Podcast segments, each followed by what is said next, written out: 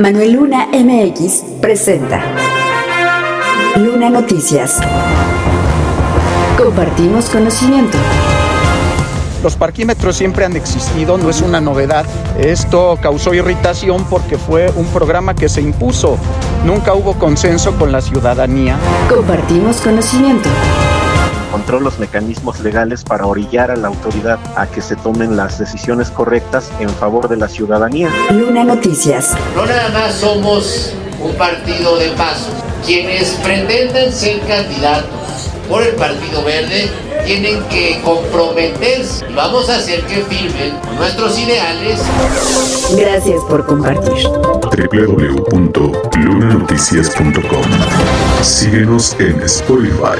El presidente municipal de Toluca, Juan Maxice, tras analizar el tema de los parquímetros por el cual el ayuntamiento de la capital tuvo una petición de la ciudadanía para que se cancelaran, ya que aseguraban no beneficiaba y al ser su administración un gobierno con visión ciudadana, determinó cancelar de manera definitiva los parquímetros digitales. Los parquímetros siempre han existido, no es una novedad. Esto causó irritación porque fue un programa que se impuso. Nunca hubo consenso con la ciudadanía y ustedes lo saben. Y de repente la gente salió al otro día fuera de su casa y ya operaba esto. Entonces yo lo que quiero es que sí existan los parquímetros en un sistema amigable pero que sea un ganar-ganar y que todos estemos de acuerdo y felices sobre todo. Afirmó que no es cuestión de presión social, sino que es una decisión de sensibilidad, ya que si bien está de acuerdo con la existencia de los parquímetros, deben ser en consenso. Este es un gobierno ciudadano, con visión ciudadana, donde todos son escuchados y donde se tomarán las decisiones que beneficien a ambas partes. Y toda vez que este tema eh, de los parquímetros ha sido una eh, petición reiterada de la ciudadanía de que no, eh, de que no hay un beneficio para ellos. Es un sistema muy complicado de operar y, y demás. Pues he tomado la determinación de cancelar definitivamente el sistema de los parquímetros que opera actualmente. Recordó que sí hay un contrato, pero que se van a respetar los derechos de las partes, además que su cancelación no afecta a las arcas de la administración de Toluca. Finalmente, resaltó que el recaudo había sido de 5 millones de pesos entre enero a noviembre de 2023 y agregó que en cuanto tengan contacto con la empresa van a tener un programa de limpia de banquetas para retirar la infraestructura que se colocó. www.lunanoticias.com Compartimos conocimiento. Tras la cancelación de los parquímetros virtuales instalados en octubre de 2022 en diversas calles de la ciudad de Toluca, por los cuales hubo manifestaciones de desacuerdo por parte de vecinos, estos afirmaron que es resultado de sus actividades pacíficas ante el funcionamiento de esta medida.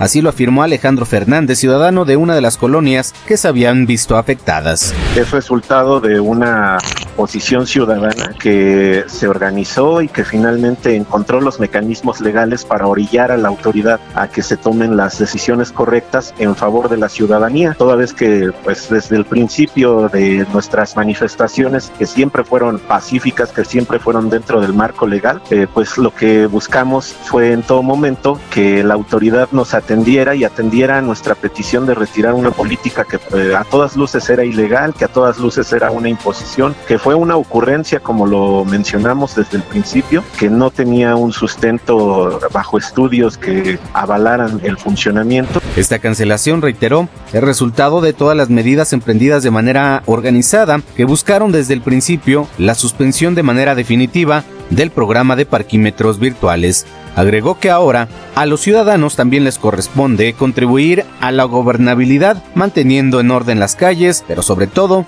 en este momento lo importante es el resultado en favor de la ciudadanía gracias a su organización. www.lunanoticias.com Compartimos conocimiento.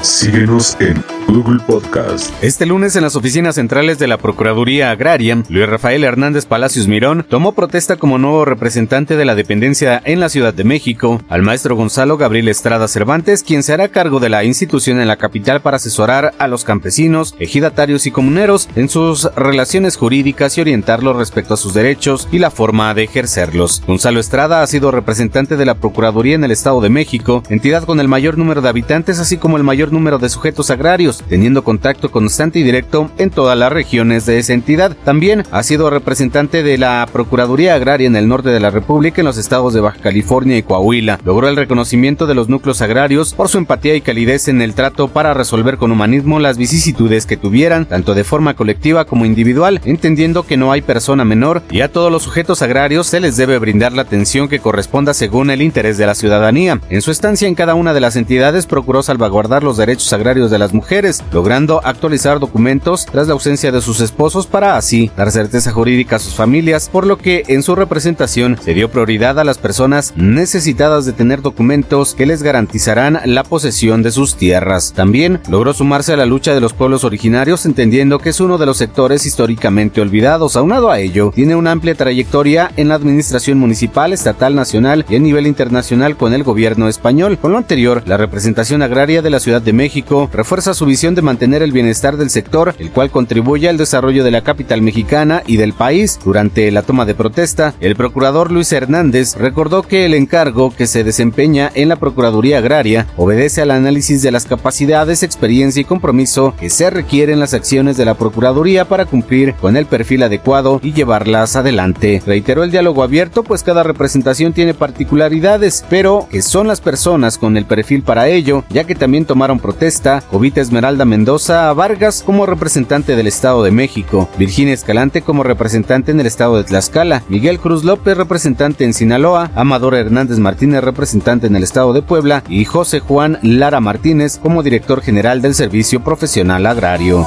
www.lunanoticias.com Compartimos conocimiento.